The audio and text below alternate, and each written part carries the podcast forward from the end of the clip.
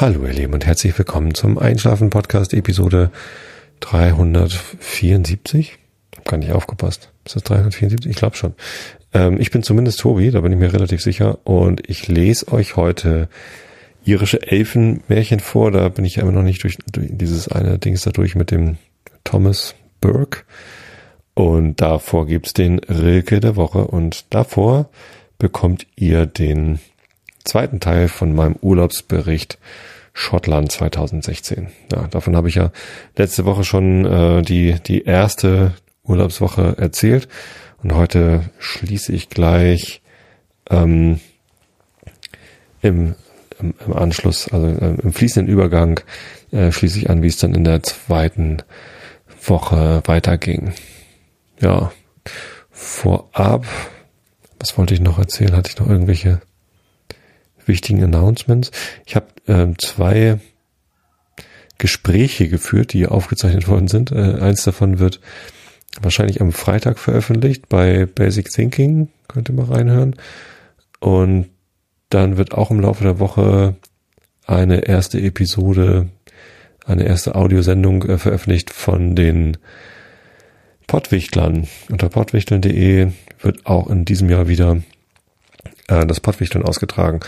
Und da könnt ihr euch anhören, wie ich mich mit den beiden Organisatoren darüber unterhalten habe, wie ich denn damals auf diese Idee gekommen bin und ja, wie das so geht, das Podwichteln. Das heißt, wenn ihr auch Podcaster seid, könnt ihr da mitmachen in diesem Jahr. Die beiden haben sich zum Ziel gesetzt, mehr als 50 Teilnehmer zu gewinnen. Das ist ein ehrgeiziges Ziel, aber letztes Jahr waren es auch 50 Teilnehmer und diesmal wollen sie es halt noch übertreffen. Insofern ist es nicht ganz ausgeschlossen, dass das funktioniert und ähm, ist eine ganz lustige Aktion. Ich finde das toll, dass das äh, weitergetrieben wird. Ähm, ich selbst kann es halt nicht mehr machen oder möchte es nicht mehr machen. Natürlich könnte ich es machen, aber man muss halt die Zeit dazu finden und ähm, die hätte ich natürlich, wenn ich sie mir nähme, aber ich möchte mir meine Zeit halt für andere Sachen nehmen. Äh, insofern großen Dank an Sascha und jetzt habe ich den zweiten Namen nicht parat. Das ist ja peinlich, ne? Hendrik vielleicht? Henning? Sorry. Ach ja, sehr, äh, ja, peinlich jetzt gerade für mich. Ähm, aber ähm, hört da rein, schaut auf pottwichtel.de. Ab Mitte Oktober könnt ihr euch da anmelden, äh, wenn ihr mitmachen wollt wenn ihr bis dahin noch schnell einen Podcast starten müsst, um mitmachen zu können, könnt ihr es natürlich auch machen. Ähm, geht einfach zu äh, dem Podcast-Hoster eures Vertrauens und meldet einen Podcast an. Gibt ja sogar kostenlose Startangebote, kann man halt nicht so viel senden pro Monat, aber ja, das geht ja auch. Und ja, ab geht die Luzi. Pottwichteln geht ja so, dass man einen anderen Podcast zugelost bekommt und man selber wird auch jemandem zugelost und dann nimmt man eine Podcast-Episode im Format des zu bewichtelnden Podcasts auf und äh, über den Organisator wird es dann dem bewichtelten Podcast zugeschickt und an, am 24.12., also am Heiligabend, veröffentlichen dann alle ihre zugewichtelten Episoden und dann geht halt das große Raten los, wer hat denn hier wen bewichtelt. Und das ist halt immer eine ganz nette Aktion. Natürlich viel mit Networking zu tun, ein bisschen mit Aufmerksamkeitsgeteile. Äh, Geteile. Teilen ist ja auch irgendwie was sehr Weihnachtliches und ja, da, da passieren halt schöne Dinge. Kann man, kann man immer mal reinhören. Gut. Ähm, weiter im Text, was Schottland angeht. Ähm, ich hatte ja in der ersten Woche erzählt, da hatten wir unsere wunderbare Ferienwohnung, unser Ferienhaus äh, in Och. Und ähm, am Samstag, war das der 23. Juli? Ja, genau. Ähm, am 23. Juli sind wir aus Och aufgebrochen, haben uns noch irgendwie ähm, ausführlich und sehr freundlich von unseren beiden Gastgebern ähm, verabschiedet. Das war wirklich sehr nett. Der Kontakt war sehr nett. Das Haus war super. Und ähm, ich habe zum ersten Mal bei TripAdvisor eine Rezension geschrieben. Es gab erst eine weitere, eine andere Rezension zu diesem Haus, die auch fünf Sterne und auch in höchsten Tönen lobend ist. Ähm, und das habe ich auch gemacht. Mir war das echt wichtig, ähm, da eine, eine Rezension zu hinterlassen, weil ja, das haben sie verdient. Ganz, ganz toller Ganz toller Ort. Och, und die Kirche dort. Tower House. Ja, und von dort aus ging es dann Richtung Loch Rannoch. Äh, A-R-A-N-N-O-C-H. Ähm, auf dem Weg dorthin sind wir aber natürlich noch ein bisschen äh, rumgefahren, denn die, die Strecke an sich hätte vielleicht so zweieinhalb Stunden gedauert oder vielleicht drei und wir hatten ja den ganzen Tag Zeit und hatten es auch nicht eilig. Also haben wir uns noch äh, Wasserfälle angeguckt auf der Südseite vom äh, Loch Ness sozusagen. Der Loch Ness ist ja dieser sehr langgezogene See und wir mussten sowieso irgendwie so halb rüber von der, von der Ostseite auf die Westseite. Äh, sind wir auf der Südseite vom, vom Loch Ness längs gefahren und dann gibt's da die äh, Falls of Foyer heißen die, glaube ich, oder Foyers. F-O-Y-E-R. Und da gibt's halt so einen Parkplatz an der Landstraße, wo man dann einfach anhält und irgendwie ein paar Schritte geht. Und dann sind da doch recht beeindruckende Wasserfälle. Ähm, die sind aber relativ schnell erreicht und angeguckt. Und naja, wir dachten, wir sitzen noch lange im Auto und machen noch eine Wanderung. Und da sind so äh, Aufsteller mit, mit Wanderwegen, die irgendwie ein, ein, ein roter Wanderweg, ein schwarzer und ein blauer oder so. Und dann dachten wir, na gut, wir haben doch Zeit, lass uns mal den langen Wanderweg nehmen. Leider sind halt nur diese Schilder irgendwie da und die Wege sind dann irgendwie nicht gut ausgezeichnet. Als wir dann endlich den, den richtigen Weg gefunden hat oder meinten gefunden zu haben, äh, verlief der irgendwie ganz anders als auf dem Plan eingezeichnet und äh, so wie er auf dem Plan eingezeichnet war, konnte man ihn gar nicht mehr gehen, denn da musste man über eine alte Brücke rüber, die gesperrt war.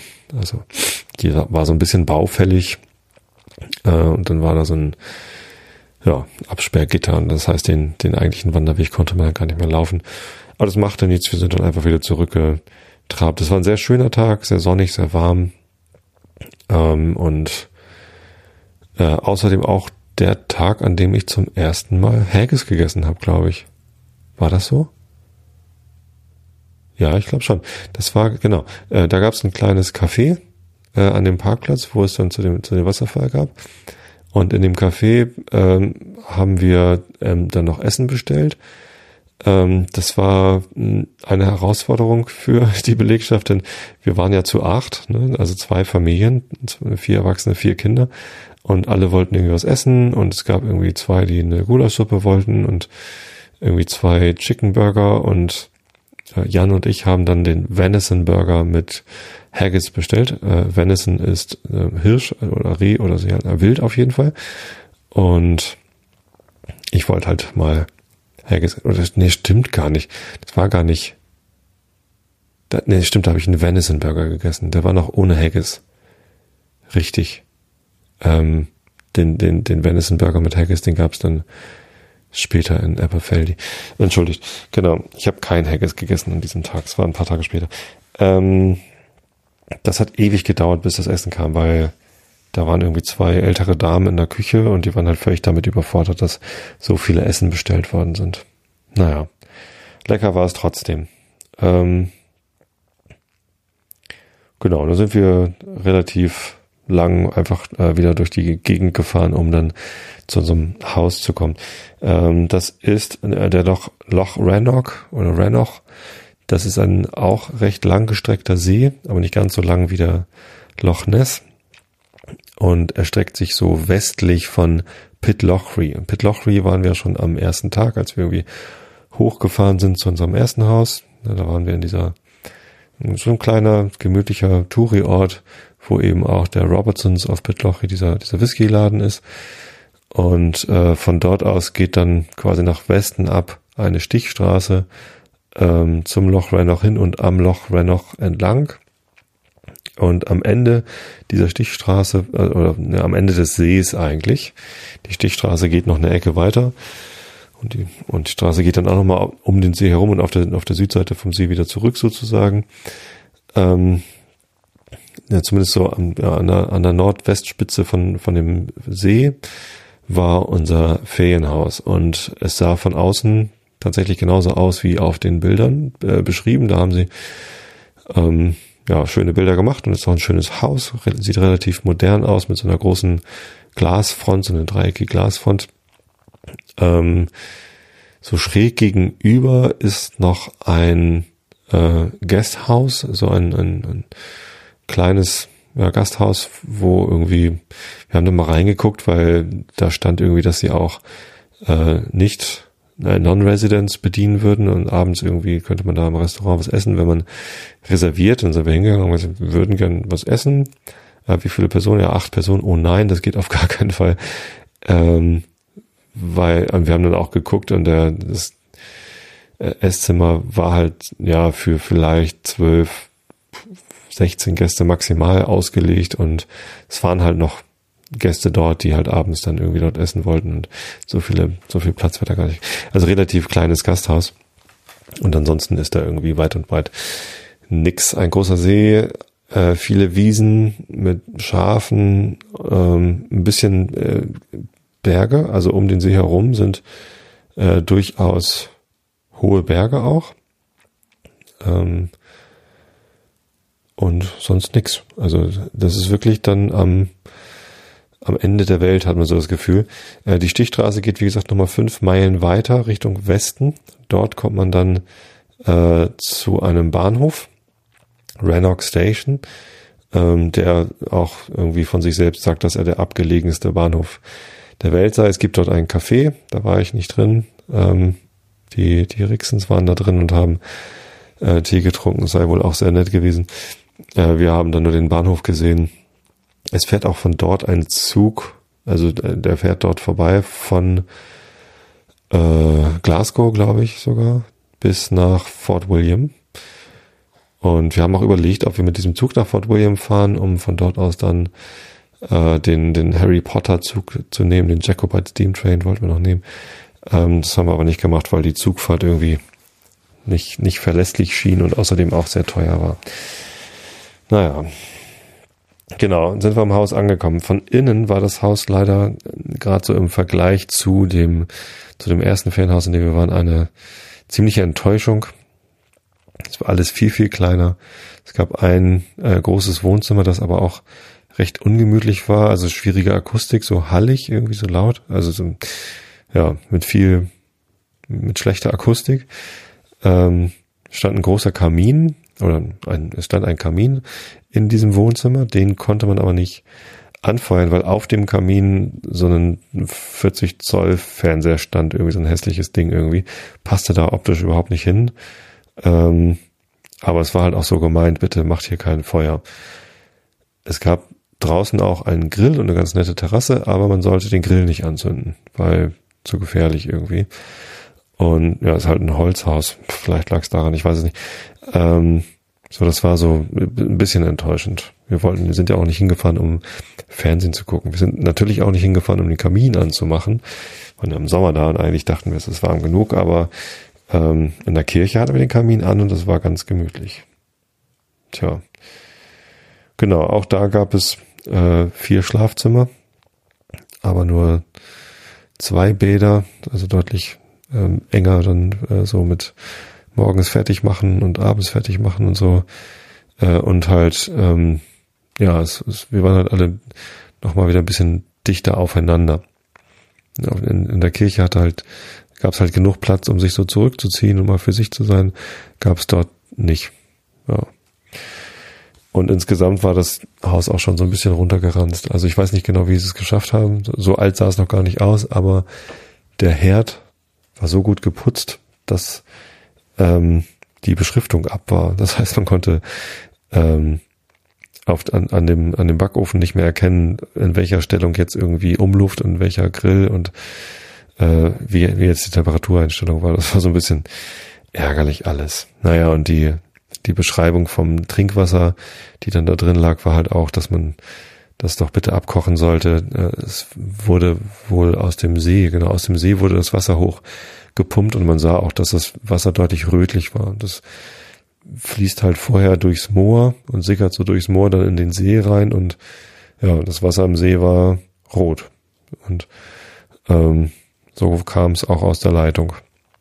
Genau, für die Küche hatten sie noch so ein Filtersystem, so ein dreistufiges Filtersystem mit irgendwie UV-Licht und Kohlefilter oder was weiß ich was. Irgendwie kannte mich damit nicht aus. Ähm, trotzdem haben sie immer noch empfohlen, das ähm, vorher abzukochen und das Wasser in den Bädern ist halt nicht so stark gefiltert, das sollte man dann lieber nicht trinken. War so ein bisschen, ja, eine, ja, ein, eigentlich ein ganz normales Ferienhaus so. Also wenn man nicht allzu hohe Ansprüche stellt, kann man das da äh, gut aushalten. Für uns war halt der Kontrast irgendwie ziemlich heftig zu der Kirche vorher. Die war halt richtig toll. Ja, ähm, wir haben dann einfach noch irgendwie den Abend ausklingen lassen und wollten dann äh, auch am nächsten Tag ähm, gar nichts Großartiges unternehmen, sondern auch erstmal da in der Gegend ankommen, sind so ein bisschen spazieren gegangen, haben zwei Caches, äh, Geocaches gesucht. Da, da um den See herum gibt es so eine ganz lustige Reihe von, naja, Multicache, ähm, so zweistufige Caches. Multicaches sind ja Geocaches, wo es so mehrere Stationen gibt. Ähm, an der ersten Station findet man meistens ein Rätsel und anhand des Rätsels kann man dann äh, die Koordinaten von der zweiten Station rausfinden und an der zweiten Station findet man dann meistens nochmal wieder einen Hinweis für eine dritte wie auch immer, also das waren also zweistufige Duo-Caches quasi. Und einen davon haben wir gemacht. Der war recht leicht zu finden. Haben wir noch einen anderen Cache da gefunden. Das war so irgendwie ganz nett. Und ich war wirklich schwer begeistert von der Gegend da. Also, also so sehr man dann enttäuscht war von dem Ferienhaus, äh, die Gegend hat es einfach komplett wieder rausgerissen. Das hat mich so begeistert, wie wie schön der See da so liegt in den in den Bergen. Also es ist jetzt nicht irgendwie Alpen Panorama, aber durchaus ähm, so, dass man sofort Lust bekommt, da, da hoch zu wandern. Und die waren auch durchaus steil und ich, ich glaube, also es gibt ja diese, diese Kategorisierung Monroe. Irgendwie gibt es ein paar hundert Monroes in, in Schottland. Das sind alle Berge, die höher sind als äh, 1000 Fuß, glaube ich. Ist es so? 1000 Fuß oder 1000 Meter? 3000 Fuß? Hm. Ähm, Komme ich jetzt gerade durcheinander. Müsst ihr dann mal in den, steht bestimmt in den Shownotes. Die Shownotes äh, schon finden das bestimmt. Äh, M-U-N-R-O-E oder R-O-W. So ein, so ein Clan-Chef, äh, der sich irgendwie gedacht hat, hier, die müssen mal Monroes heißen, diese Berge. Äh, und seit, seitdem er die so ähm, bezeichnet hat, ähm, gibt es halt diesen, diesen Trendsport in Schottland, alle Monroes zu erklimmen. Ähm, ja, davon stehen da auch, also mindestens einer davon war ein Monroe, weiß ich nicht. Ja, und am, am Nachmittag von diesem zweiten Tag am Loch noch äh, mussten wir halt schon einkaufen fahren. Und das stellte sich dann als äh, eine größere Aktion heraus, denn der, es gibt noch irgendwie einen kleinen Ort auf dem Weg nach Pitlochry. Wie hieß der denn noch? Äh, Bridge of Gower, nee, so hieß das, wo wir, glaube ich, dann am Ende gewohnt haben.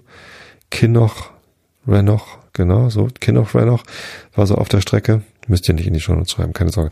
Ähm, da gab es auch einen kleinen Laden, aber der hatte dann, glaube ich, schon zu und wir sind dann einfach direkt nach Pitlochry gefahren. Ähm, und das ist halt einfach immer ein ganz schön weiter Weg gewesen. Also von der Strecke her gar nicht so weit, aber halt so eine schmale, gewundene Straße. Ähm, immer an diesem See entlang. Und eine Stunde, eine gute Stunde hat das auf jeden Fall immer gedauert, dann nach Petlochri zu fahren und dann wieder eine Stunde zurück. Das heißt, mal eben einkaufen fahren.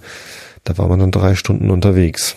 Na gut, wir haben dann versucht, irgendwie einen großen Vorrat anzulegen äh, von allem, was wir so brauchten, aber nun, wir waren halt dann eine Woche dort mit acht Personen. So viel kann man halt gar nicht kaufen. Wir wollten auch nicht zu viel kaufen, weil wir auch viel unterwegs waren und dann nicht, nicht so viel wegschmeißen wollten am Ende. Schwierig, schwierig, aber es geht ja. So. 25. Juli, der Montag dann, ähm, dritter Tag am Lochweih noch, war unser Hochzeitstag und meine Frau war so gut und hat sogar an ein Geschenk gedacht. Ich hatte das irgendwie vor dem Urlaub komplett vergessen, dass wir während des Urlaubs unseren Hochzeitstag haben. 13 Jahre sind wir verheiratet. Wow. Und ähm, meine Frau hat mir einen neuen Ohrring, eine neue Kreole geschenkt. Ich hatte meine letzte Kreole auch schon von ihr zum, zu einem Hochzeitstag bekommen, die aber bei meinem letzten Urlaub, äh, bei meiner Geschäftsreise in die USA, wo ich dann noch vier Tage Urlaub drin gehängt habe, habe ich äh, mein Ohrring verloren. Seitdem ist er weg und seitdem habe ich kein Ohrring getragen. Erfreulicherweise ist das Ohrloch noch offen, so äh, ein Dreivierteljahr später und ja, hat meine Frau mir einen neuen Ohrring geschenkt. Das war sehr schön. Wir wollten an dem Tag eine Wanderung machen. Wir hatten ja irgendwie schon festgestellt, wir sitzen viel zu viel im Auto. Schon am Tag vorher, als wir eigentlich gar nichts Großartiges machen wollten, mussten wir einkaufen fahren, drei Stunden im Auto gesessen, beziehungsweise drei Stunden so unterwegs gewesen und ähm, das wollten wir nicht schon wieder machen. Stattdessen haben wir gesehen, äh, dass dort äh, auf dem Weg zur Rannoch Station äh, und, und hinter der Rannoch Station ist halt ein sehr großes Moor. So an, anscheinend irgendwie das, das größte zusammenhängende Moor in Schottland oder so. Und ähm, da gab es irgendwie reichlich Wanderwege und wir wollten halt mal gucken, wo man denn da wandern kann. Sind also zur Station gefahren ähm, und dann da rumgelaufen und die Kinder waren schon irgendwie am Maulen und das Wetter wurde immer schlechter. Ähm, letztendlich sind wir dann trotzdem irgendwie einen der Wanderwege gegangen, eine Strecke weit so. Ich war irgendwie an der Entscheidung, wo wir längs gehen, dann auch gar nicht mehr beteiligt. Ich war mehr so damit beschäftigt, irgendwie zu gucken, äh, wie es denn den Kindern gerade so geht. Ich habe ein paar Fotos von der von dem Bahnhof da gemacht und ja, sind wir losgelatscht ähm, und es fing richtig an zu regnen. Ähm, so richtig doll. Die Rixens waren gut ausgestattet mit, äh, mit äh, Regenhosen. Wir hatten leider nur Regenjacken und ansonsten halt, ja, Regenhosen hatten wir halt nicht. War auch nicht so schlimm. Ich meine, wir sind halt nass geworden, also richtig nass, so bis auf die Knochen nass. Ähm, aber so kalt war es ja nicht, dass man jetzt irgendwie großartig gefroren hätte. Äh, trotzdem macht es halt einfach keinen Spaß. Also das Wetter war halt so schlecht, dass man da auch nicht großartig die Landschaft genießen konnte. Die Kinder waren natürlich richtig am Nörgeln und ähm, irgendwann haben wir uns dann darauf geeinigt, okay, von hier aus gehen wir noch 20 Minuten weiter und dann kehren wir um.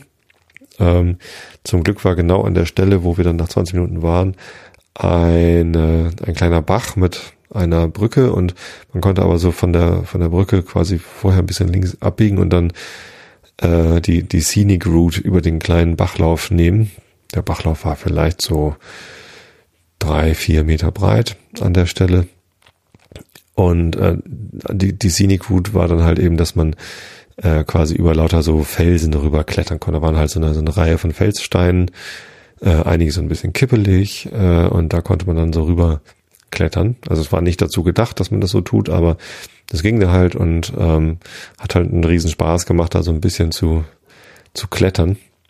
Wenn wir reingefallen wären, wäre das ja auch nicht schlimm gewesen, weil wir eh ziemlich nass waren. Und da haben dann äh, zumindest zwei der anwesenden Kindern äh, wieder, wieder Spaß an der Wanderung bekommen. Aber insgesamt war das halt kein gutes Erlebnis da zu wandern. Vor allem wegen des Wetters, aber wir hingen auch schon so ein bisschen durch. Irgendwie die Kräfte des, des Urlaubs gingen so ein bisschen zu Ende. Hatte ich so den Eindruck, es war irgendwie, ja, weiß nicht, es wurde schwieriger, die, die Motivation aufrecht zu erhalten. Genau. Stattdessen sind wir dann nach diesen, nach dieser nassen Wanderung wieder zurückgefahren zum Haus und haben uns überlegt, so, jetzt haben wir den Kindern irgendwie sowas Blödes zugemutet. Jetzt wollen wir ähm, wenigstens noch das, das eine, worauf sie sich von Anfang an gefreut haben, schnell organisieren. Nämlich mit dem Jacobite Steam Train zu fahren. Es gibt in Schottland die West Coast Railways Corporation oder so heißen die. Das ist ein, eine Firma, die ähm, ich glaube zwei oder drei Dampfzüge betreibt. Und die sehen halt original so aus wie die Dampfzüge äh, aus den Harry Potter Filmen, also der Hogwarts Express. Ja, nur, dass die Lokomotive nicht rot ist, sondern schwarz. Äh, ich weiß aber gar nicht, ob sie nicht vielleicht sogar diese Züge genommen haben und einen davon irgendwie rot angestrichen haben und dann damit irgendwie Hogwarts Express gespielt haben. Und der fährt auch über das Glenfinnan Viadukt. Das ist diese ähm, hohe Brücke, die man in den Harry Potter Filmen immer sieht. In dem zweiten zum Beispiel, die Szene, wo Harry und Ron mit dem, mit dem Auto hinterherfliegen, also die verpassen ja den Zug, ähm, weil der böse Dobby, jetzt, ich will es nicht verraten, äh, falls ihr das Buch noch nicht kennt, falls es noch Menschen gibt, die die Harry Potter Geschichte nicht kennen. Zumindest gibt es da so eine Szene im Film, wie äh, Harry und Ron mit dem Auto dem Zug hinterherfliegen und der Zug fährt gerade über das Glenfinnan, also über so eine Brücke mit so ganz hohen Bögen. Sehr, sehr schöne Brücke. Und das ist das Glenfinnan Viadukt und da fährt auch der Jacobite Steam Train rüber. Und ähm, das wollten wir halt unbedingt machen und da mussten wir noch Tickets kaufen. Ja, ähm, dort anrufen bei der Ticket-Hotline ging nicht. Da ist halt einfach keiner rangegangen. Die Webseite ist eine reinste Katastrophe. Das WLAN in dem, in dem zweiten Haus war auch eine Katastrophe. Ähm, das heißt, es war irgendwie langsam und unzuverlässig. Ähm, aber auch die Webseite von, von dem äh, Jacobite Steam Train, wo man dann Tickets kaufen konnte, ganz schrecklich. Man muss irgendwie als erstes angeben, mit wie vielen Leuten man dann irgendwie fahren will und wann. Leider kann man gar nicht angeben, vier Erwachsene, vier Kinder, sondern maximal sechs Personen konnte man irgendwie angeben und ähm, ja, stellte sich raus, dass für den Rest der Woche keine Tickets mehr für ähm, alle Personen verfügbar sind, sondern dann wurden wir halt irgendwie immer in den August verlegt. Und ähm, das war hm, bisschen doof. Und wir wussten dann auch nicht so richtig, wie können wir das jetzt irgendwie schaffen, haben dann geguckt, ob wir mit für, für weniger Personen dann irgendwie Plätze zu kriegen, haben immer wieder diese, diese Webseite dann aufgerufen. Es hieß dann, vielleicht werden später noch Tickets frei und es war irgendwie nicht so ganz klar. Ich habe dann auf einmal äh, nochmal angegeben, hier zwei Erwachsene, zwei Kinder, um zu gucken, ob das vielleicht geht und dass man dann irgendwie getrennt bucht. Ähm, und dann hatte ich für den Donnerstag auf einmal ähm, Tickets frei, die ich dann hätte buchen können. Und dann, ja, was mache ich jetzt? Hm, ja, buch sie schnell, dann, dann sind für den Zug ja vielleicht gleich nochmal irgendwie vier Tickets frei. Äh, Habe ich den schnell gebucht. Und ähm, das war ähm, dann, dann so, dass, dass wir danach halt krampfhaft versucht haben, vier weitere Tickets zu kaufen und es ging aber nicht. Ähm, ich habe daraufhin dann, weil ich da auch nicht anrufen konnte, äh, mal über Twitter versucht, die West Coast Railways Leute äh, zu erreichen. Und siehe da, über Twitter haben sie dann geantwortet. Und dann haben wir halt per Direct Message auf Twitter irgendwie hin und her geschrieben und ich habe halt gefragt, bitte, bitte, könnt ihr irgendwas tun, dass äh, die anderen vier auch noch irgendwie mitkommen in diesem Zug? Ja, und da werden bestimmt noch mal welche frei und kein Problem.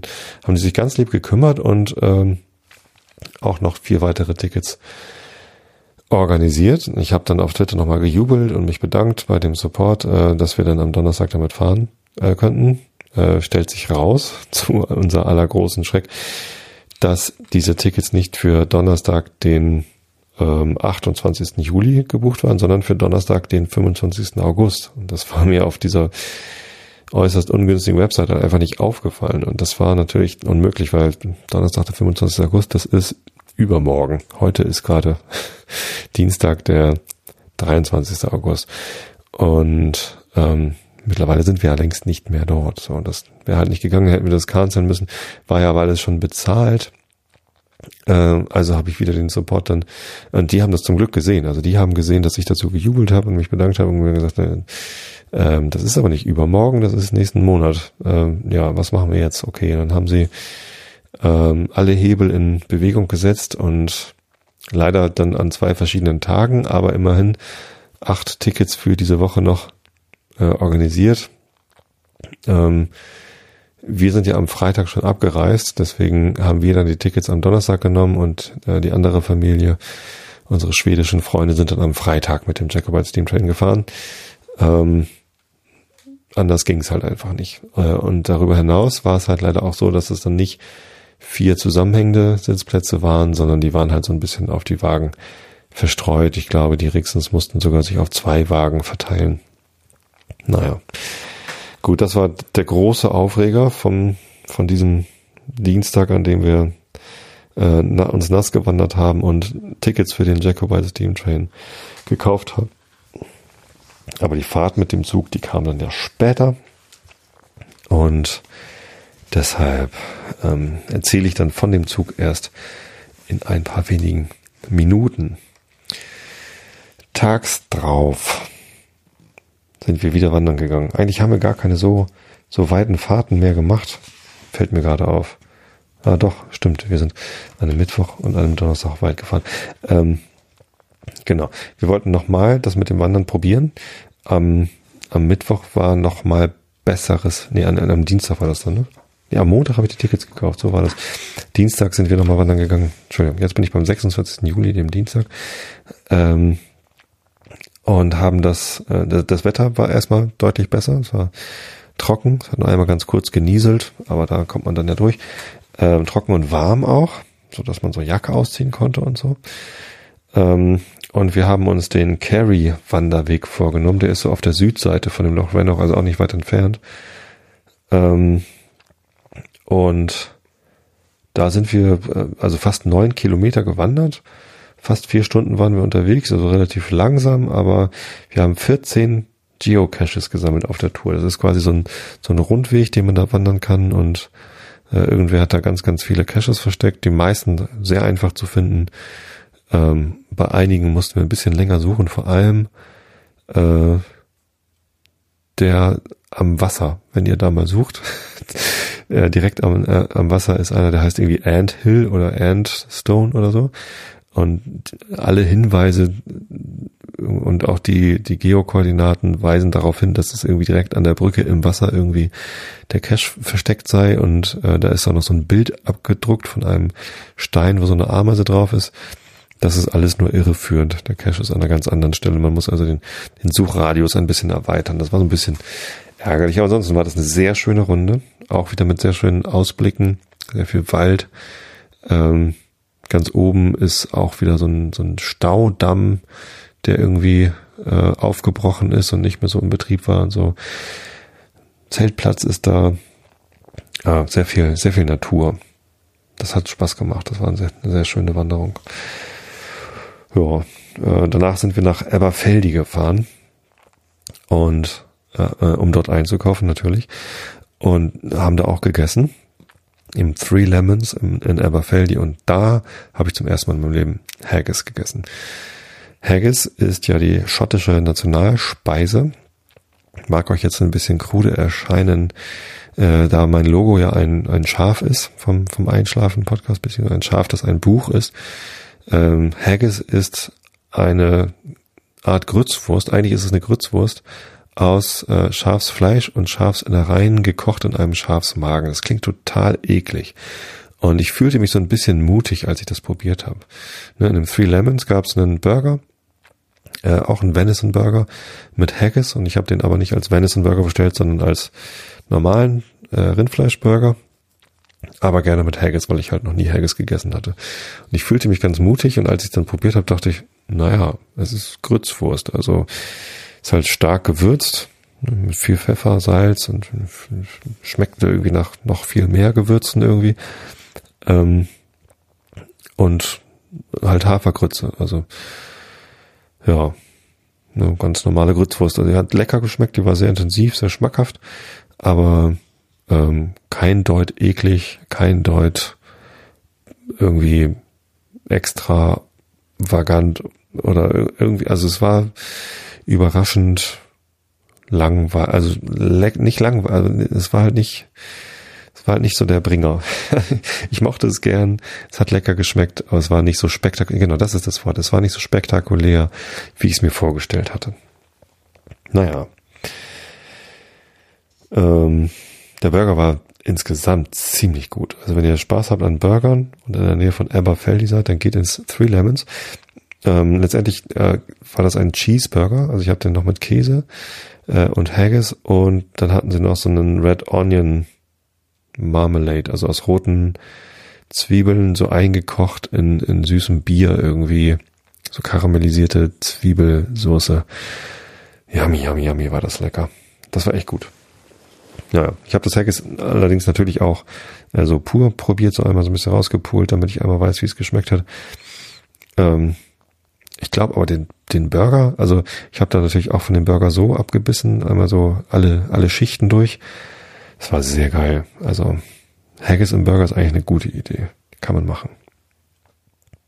Ja. Und Eberfeld ist auch ein nettes Städtchen. Wir haben da jetzt nicht so viel Zeit verbracht. Hat dann auch wieder geregnet. Aber sind noch ein bisschen rumgelatscht, mussten ein bisschen Zeit überbrücken, bis das Restaurant aufgemacht hat. Und da gibt's so einen kleinen Victoria Park, äh, Spielplatz drin ist für die Kinder. Das war sehr nett. Und, und in Eberfeldi gibt's auch äh, einen kleinen Fluss, wo Brücken drüber führen und eine davon, wo wir auch rübergefahren sind, so extrem schmal, extrem hoch und extrem massiv. Ich glaube, die ist echt auch noch aus der Zeit, wo irgendwie irgendwelche Clans ihre, ihre Truppen darüber geführt haben. Bestimmt auch von den Jakobiten. Ja.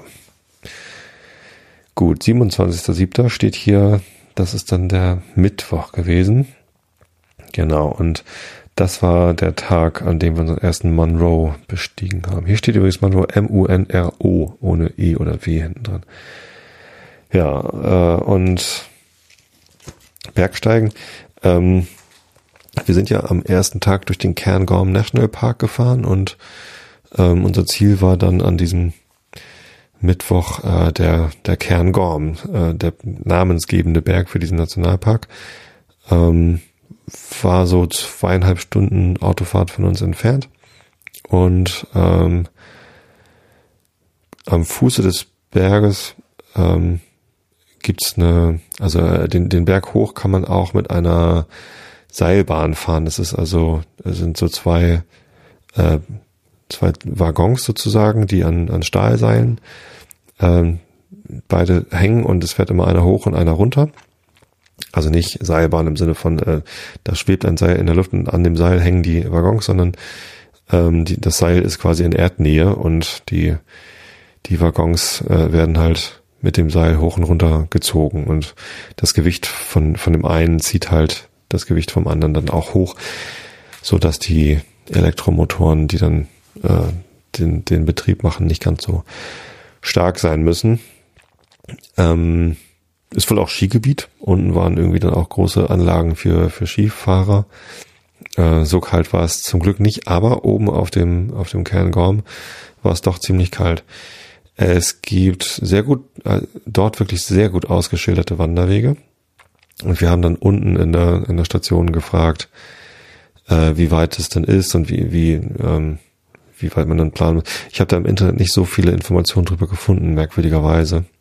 Ähm, es gab so ein bisschen widersprüchliche Informationen, dass es irgendwie zweieinhalb Stunden extrem harte Wanderung nur mit Spezialausrüstung zu machen und so weiter und so fort. Ähm, gibt's wohl auch. Es gibt da sehr schöne Wanderwege zum Gipfel hoch. Äh, wir haben uns für die Windy Ridge oder Windy Path oder so entschieden.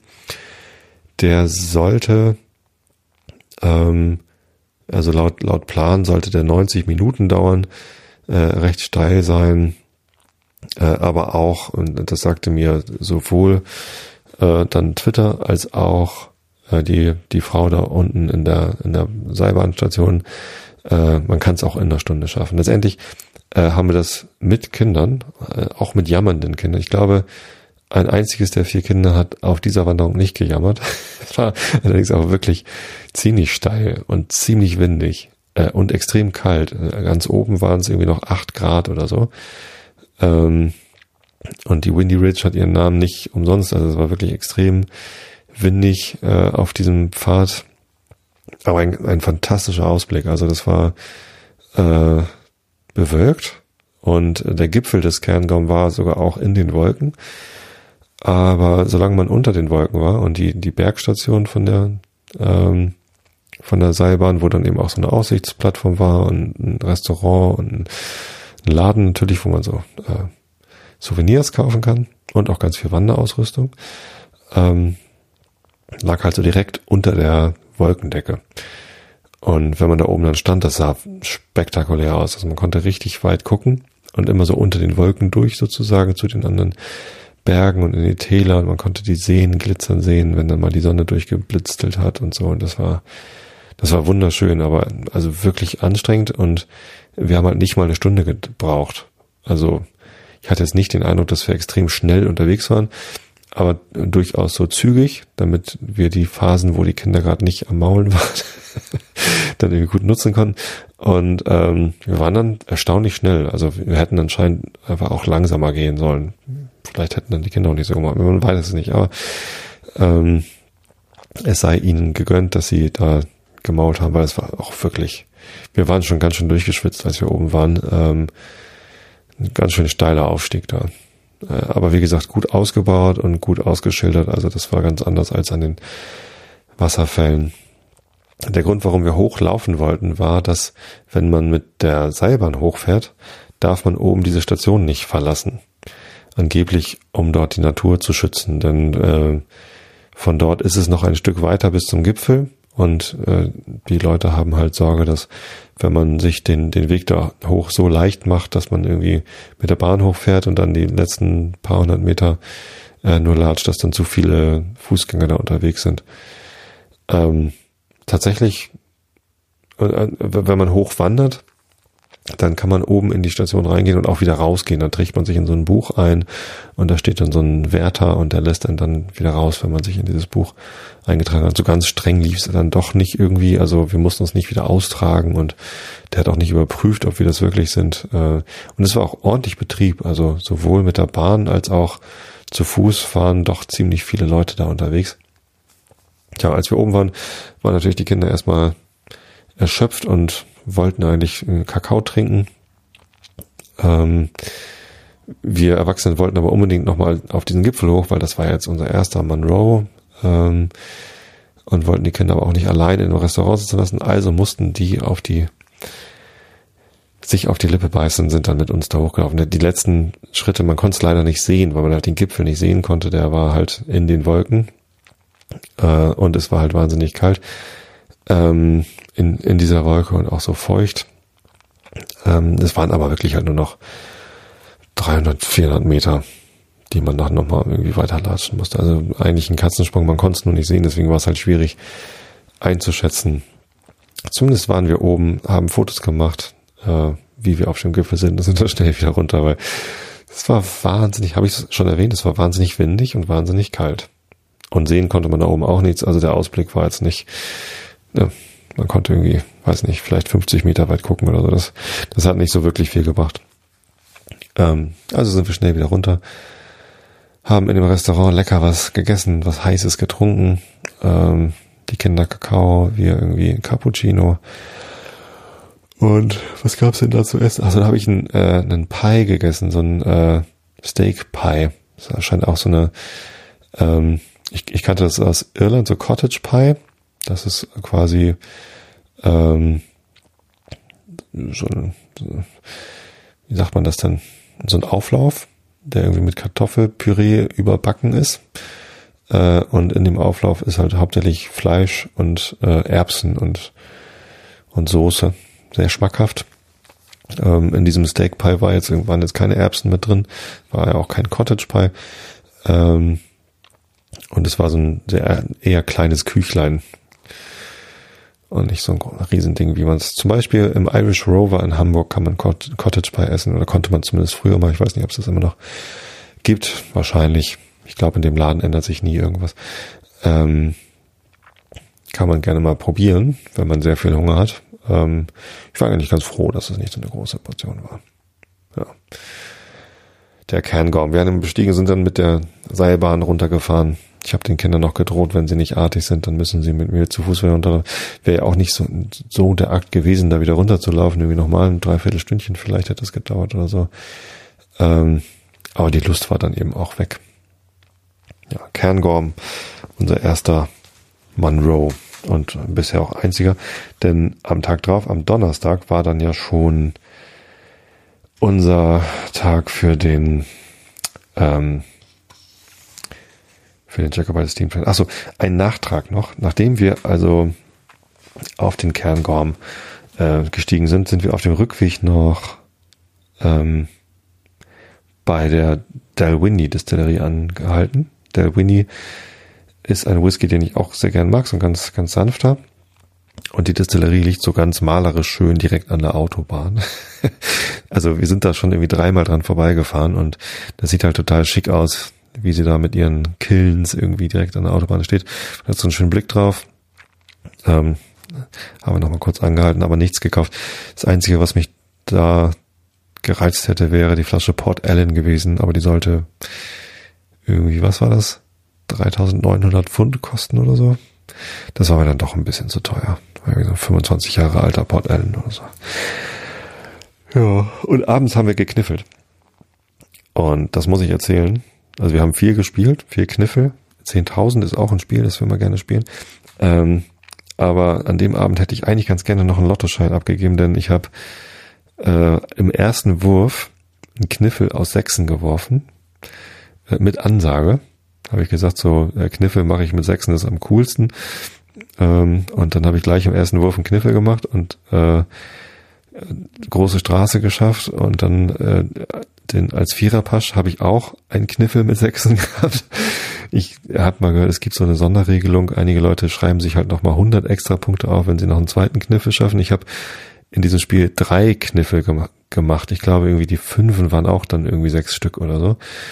Ähm, und wie gesagt, Viererpasch und, und ich hatte einfach alles und am Ende hatte ich 320 Punkte. So viele Punkte hatte ich noch nie in meinem Leben in Kniffel und äh, weil ich da so stolz drauf war, habe ich das auch in unser Reisetagebuch geschrieben, sehe ich gerade. Sonst hätte ich das schon längst wieder vergessen. Das war grandios. Ich habe dann hinterher noch mit Jan irgendwie ein paar Runden ähm, 10.000 gespielt. Das ist auch ein Würfelspiel mit sechs Würfeln. Und äh, da habe ich auch jede Runde gewonnen. Das war irgendwie, an dem Abend hatte ich das Glück gepachtet. Sehr lustig. Ja, Donnerstag, Jacobite Steam Train. Das war äh, dann der, der erste Ausflug, den wir dann äh, zu viert gemacht haben, nur mit unserer Familie. Äh, wir hatten den Nachmittagszug, mussten also nicht ganz so früh los. Der Zug fährt von Fort William aus nach Malay, heißt der Ort. M-A-L-L-A-I-G-H. Und ja, wir sind irgendwie nach Fort William gefahren, haben da irgendwie noch Mittag gegessen und uns ein bisschen das Städtchen angeguckt. Da gibt's auch ganz nette Fußgängerzone. Ähm, da habe ich dann gleich nochmal einen Burger mit Haggis gegessen. Den gab's da irgendwie auch. Äh, das war aber so ein, so ein moderneres äh, Großpub-Ding. Ähm, das war nicht so gemütlich und der Burger war auch nicht so gut, hat nicht so lecker geschmeckt.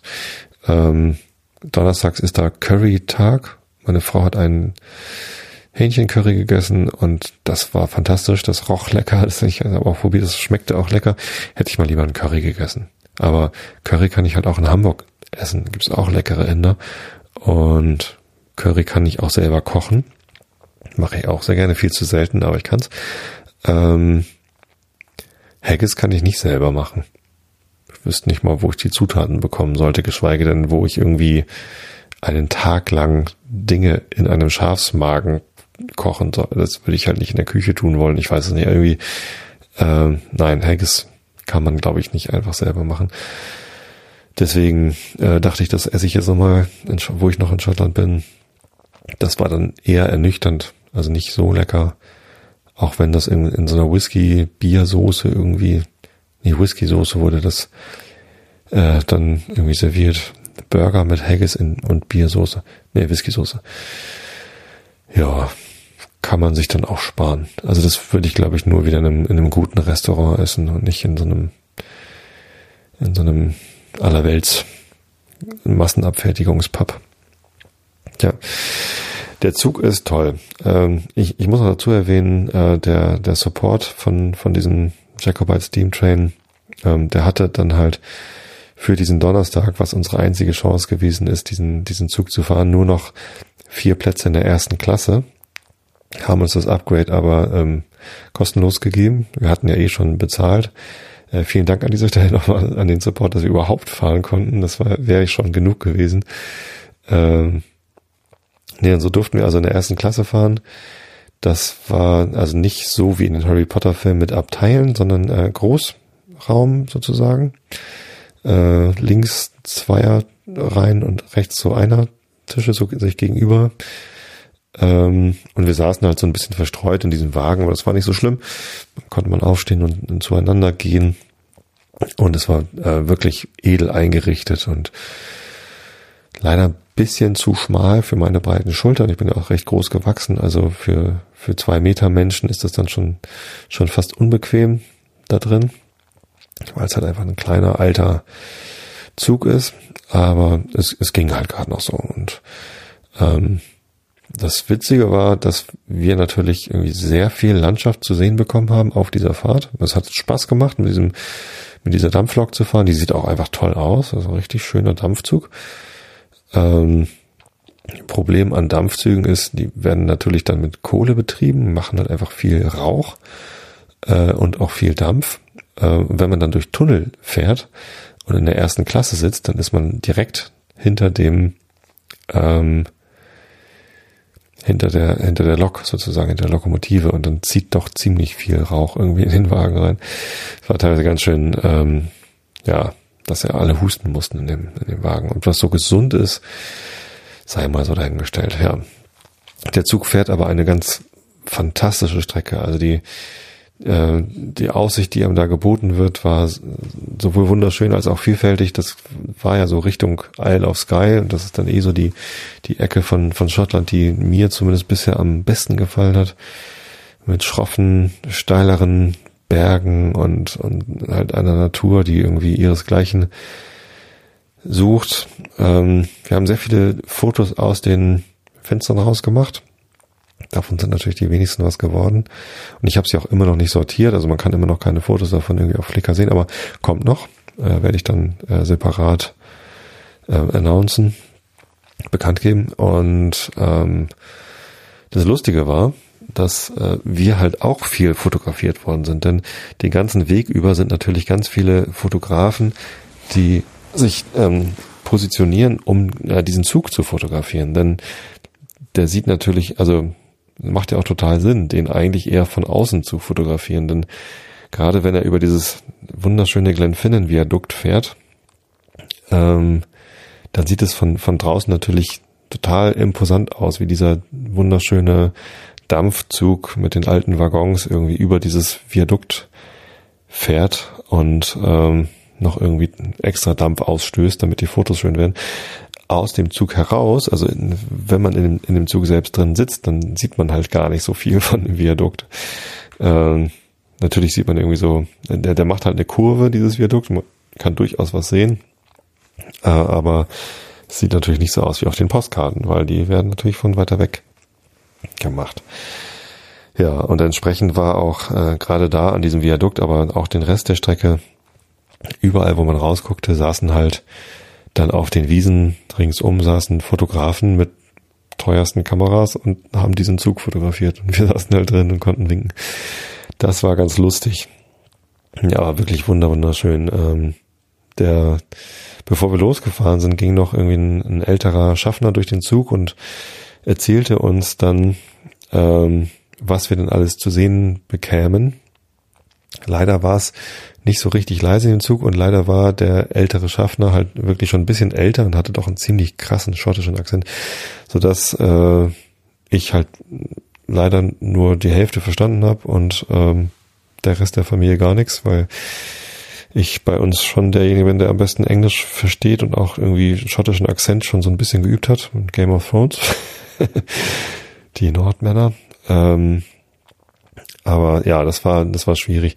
Deswegen haben wir dann die, die Hotspots, die Sehenswürdigkeiten aus dem Zug heraus nicht so eindeutig identifizieren können. Außer natürlich das Glenfinnan-Viadukt und von dort aus konnte man auch nochmal runtergucken zur Bonnie Prince Charles, ähm, zum Monument. Jetzt, wo ich es gerade erzähle, habe ich übrigens das Gefühl, ich habe das letzte Woche alles schon erzählt. Habe ich euch das schon erzählt? Nee, ne? Nein, nein, ich habe ja nur von der ersten Woche erzählt. Irgendwie habe ich gerade so ein, so ein Flashback. Vielleicht habe ich im Realitätsabgleich davon erzählt, oder? Ich weiß es nicht. Äh, ja, und es gibt ähm, noch einen See, an dem man vorbeifährt. Äh, und äh, auf diesem See sind lauter kleine Inseln. Ich habe es leider gerade den Namen von dem See nicht im Kopf. Ich kann mal rausfinden, ob ich das auf Google Maps schnell entdecken kann. Ähm, und auf einer dieser Inseln und also auf den, das ist, ist so ganz markant und ähm, auf den Inseln stehen auch so hohe Bäume. Ich weiß gar nicht, was das für Bäume sind. Ähm, so, so. Sieht aus wie Nadelbäume, glaube ich. So in meiner Erinnerung sind es Nadelbäume. Ähm, und ähm, auf einer dieser Inseln ist das Grab von äh, äh, Dumbledore. Also die Szene, wo, wo Dumbledores Grab dann ist, die, die ist auch angeblich dann auf diesem, auf diesem See gedreht. Das konnte man aber, also selbst mit dem Wissen irgendwie nicht so richtig eindeutig zuordnen, ähm, wo das wohl jetzt hätte sein sollen. So, ich gucke mal eben nach, ob ich das irgendwie rausfinde. Da ist Glenfinnan. Da ist Loch Eilt. Ist es, vielleicht ist es Loch Eilt, ja, genau. Ist der das mit den Inselchen? Kann ich jetzt hier gerade nicht erkennen. Ja, zumindest kommt man an diesem Loch vorbei. Lauter Löcher. Oder Loch Mora? Nee, Loch Mora ist viel größer. Was auch immer. Irgend so ein Loch. Also, ähm, diese Fahrt hat sich sehr gelohnt und es hat ähm, so im Nachhinein total Sinn ergeben, dass man die Tickets dafür rechtzeitig kaufen muss, denn es ist halt sehr beliebt. Der Zug fährt zweimal täglich, einmal vormittags, einmal nachmittags.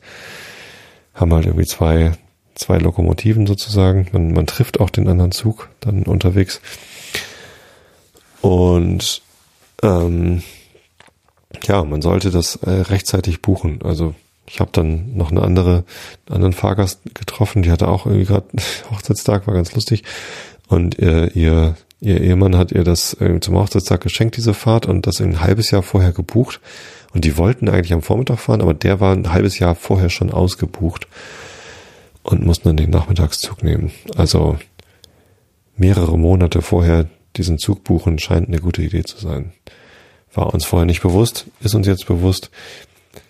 Ähm, ich glaube, ich würde es sogar nochmal machen. Also wenn wir nochmal nach Schottland fahren, wie gesagt, nächstes Mal würden wir längere Zeit am gleichen Ort verbringen wollen und von dort aus dann äh, mehr wandern. Und der Ort sollte auch nicht so abgelegen sein wie diese zweite Ferienwohnung im Loch Rannoch. Ähm,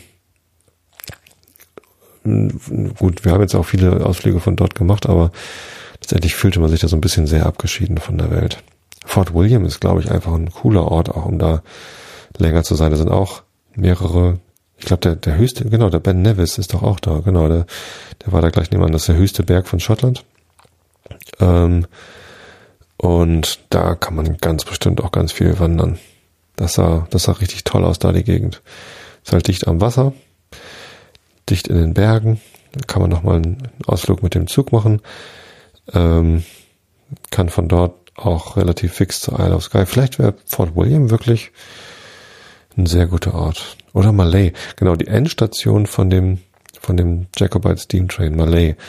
Da hat man dann so anderthalb Stunden Aufenthalt oder so hatten wir da.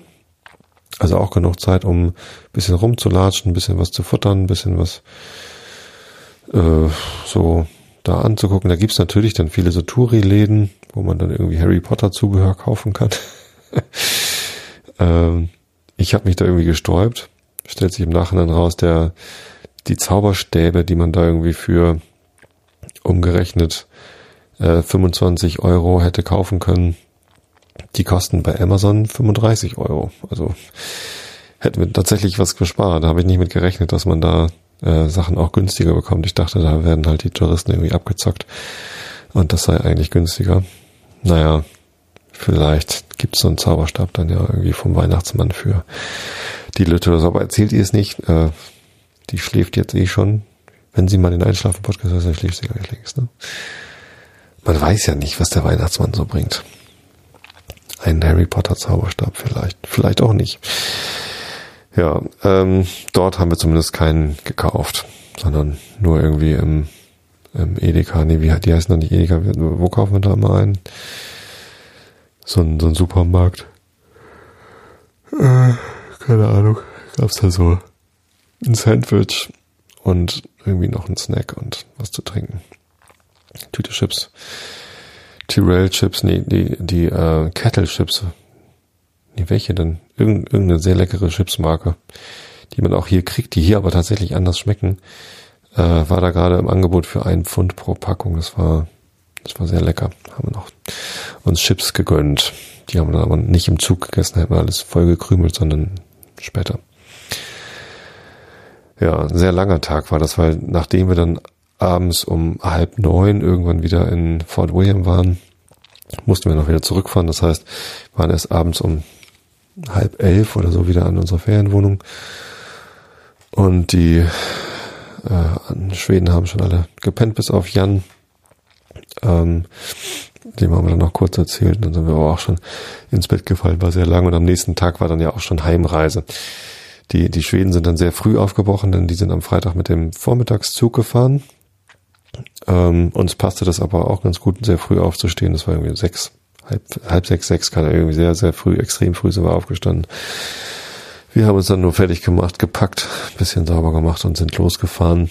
Äh, dachten eigentlich, wir hätten alle Zeit der Welt, äh, weil wir ja so früh aufgestanden sind ähm, und der Weg nach Edinburgh von von diesem Haus aus auch nicht nicht so weit schien. Wir wollten eigentlich dann sogar noch einen Umweg fahren, wir sind ganz trödelig losgefahren, irgendwie noch so eine Passstraße da über den äh, Monroe in der, in der Nähe. Und dann wollten wir eigentlich noch durch den Loch Lomond Nationalpark eiern, wussten, dass wir nicht mehr großartig Halt machen könnten, um da irgendwie zu wandern oder so, aber dachten, naja gut, wenn wir noch einen Tag fahren, dann fahren wir halt nochmal richtig. Ähm, haben dann aber nochmal nachgeguckt, wann genau war nochmal irgendwie Check-in-Zeit am Flughafen. Dann stellt sich heraus, dass ich mich da um eine Stunde vertan hatte. Äh, und genau diese Stunde fehlte uns halt, um nochmal einen Ausflug durch den Loch Lomond. Nee, wie heißen die? Heißen die Loch Lomond? Komme ich jetzt durcheinander? Komme ich nicht durcheinander? Ich bin mir gerade nicht ganz sicher. Also ähm, südlich, nördlich von Glasgow ist nochmal so ein, so ein großer Nationalpark. Ich schaue mal eben nach. Nicht, dass ich jetzt hier Quatsch erzählt habe. Loch Lomond and the Trossachs National Park heißt er. Ähm, da wollten wir eigentlich nochmal durch. Haben das dann aber gestrichen, nachdem wir gesehen haben, ähm, dass wir doch zügiger nach Edinburgh fahren sollten, als wir dachten. Dann sind wir quasi außenrum gefahren und nicht an dem großen See dadurch. Ja, das war schade, aber letztendlich war der Freitag dann auch so, dass wir eigentlich nur noch zum Flughafen wollten, Auto zurückgeben und ähm, ja in den Flieger und nach Hause fliegen. Der Rückflug war sehr angenehm, ähm, problemlos. Die Kinder sind äh, mit dem zweiten Flug auch besser klargekommen als mit dem ersten Flug. Zu Hause hat uns dann äh, mein Schwiegerpapa abgeholt. Nee, mein Schwager, genau, mit dem Auto von meinem Schwiegerpapa. Ähm, und dann sind wir gar nicht so spät. Wann waren das? Ich glaube, wir waren so gegen acht zu Hause oder so. Ja. War der Urlaub zu Ende. Das war sehr schön. Also wirklich, auch wenn die zweite Woche teilweise anstrengend war, äh, mit den, mit den Wanderungen und irgendwie ein bisschen Energie gefehlt hat. Ähm, Gerade so dieses Highlight am Ende mit dem Jacobite Steam Train, das war, das war echt großartig. Und ganz bestimmte Teile von, von Schottland vermisse ich wirklich sehr. Das ist mir auch jedes Mal passiert, wenn ich in Irland war. Eine Sache, die, die Schottland für mich sehr angenehm macht, ist das Autofahren. Eigentlich ich glaube, überall auf der Welt ist das Autofahren angenehmer als in Deutschland. Ich finde Autofahren in Deutschland immer sehr stressig. Alle haben es irgendwie eilig, alle meinen irgendwie alles besser zu wissen als alle anderen und es ist irgendwie, man wird bedrängelt, man wird drangsaliert, man wird angeblitzt, man wird, ne, es ist irgendwie so, äh. Und in Schottland sind einfach alle entspannt. Man kommt nicht schnell voran, weil die Straßen eng sind und dann immer auch mal irgendwie jemand vor einem ist, der langsamer fährt, weil er halt einfach nicht schneller kann. Aber dann lässt er einen halt irgendwann vorbei. Äh, und wenn nicht, ist es auch irgendwie nicht schlimm. Alle, die einem entgegenkommen, grüßen. Das ist äh, in Irland auch so. Das ist, war sogar eine ganz, ganz interessante Studie äh, im, im Südwesten von Irland. Also man grüßt immer nur mit einer kurzen Handbewegung vom, vom Lenkrad aus. Ne? Eine Hand liegt oben auf dem Lenkrad und immer wenn jemand entgegenkommt, grüßt man kurz. Und im, im Süden von Irland äh, sind, grüßt man mit zwei Fingern. Äh, Im mittleren Westen so Höhe ähm, äh, wie heißt es gleich? Wieso rede ich jetzt eigentlich über Irland? Ach so, weil ich gleich von irischen Elfen vorlese. Nein, weil ich, weil ich das aus Irland kenne. Ähm, wie heißen die, die, diese kleine Studentenstadt an der Westküste von Irland, von wo aus man auf die Aran Islands rüberfahren kann? Mit G. Und ich komme nicht drauf. Das ist Galway, genau, Galway. Ähm, da grüßt man mit einem Finger und im Nordwesten von Irland grüßt man mit der ganzen Hand. In Schottland übrigens auch mit der ganzen Hand.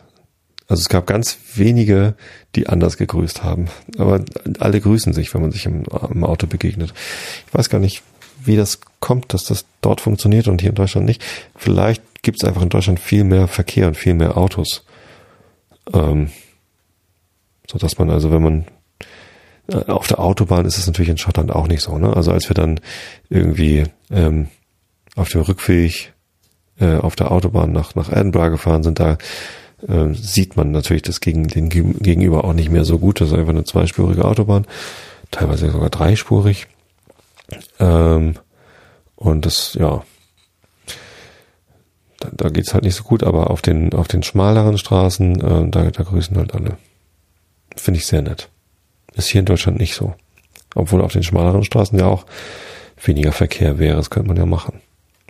Andererseits, so diese ganz schmalen Straßen, also diese, diese kleineren A-Routes, die, ähm, die sind halt einfach in, in Schottland alle deutlich schmaler als hier in Deutschland. Gemeindeverbindungsstraßen sind vielleicht irgendwie vergleichbar. Da fahre ich aber so selten. Da ist dann vielleicht einfach zu wenig Verkehr, als dass ich sowas etablieren könnte. Also ich vermisse es irgendwie. Also auch hier im Dorf irgendwie, die Leute, die man kennt, die grüßt man zwar, aber die, die sehen einen dann vielleicht auch gerade nicht oder so, aber es ist halt nicht so, dass wenn man hier irgendwie durch Karkensdorf fährt, irgendwie jeder jeden grüßt. Fände ich eigentlich schön. Vielleicht sollte ich es mir einfach angewöhnen, alle zu grüßen.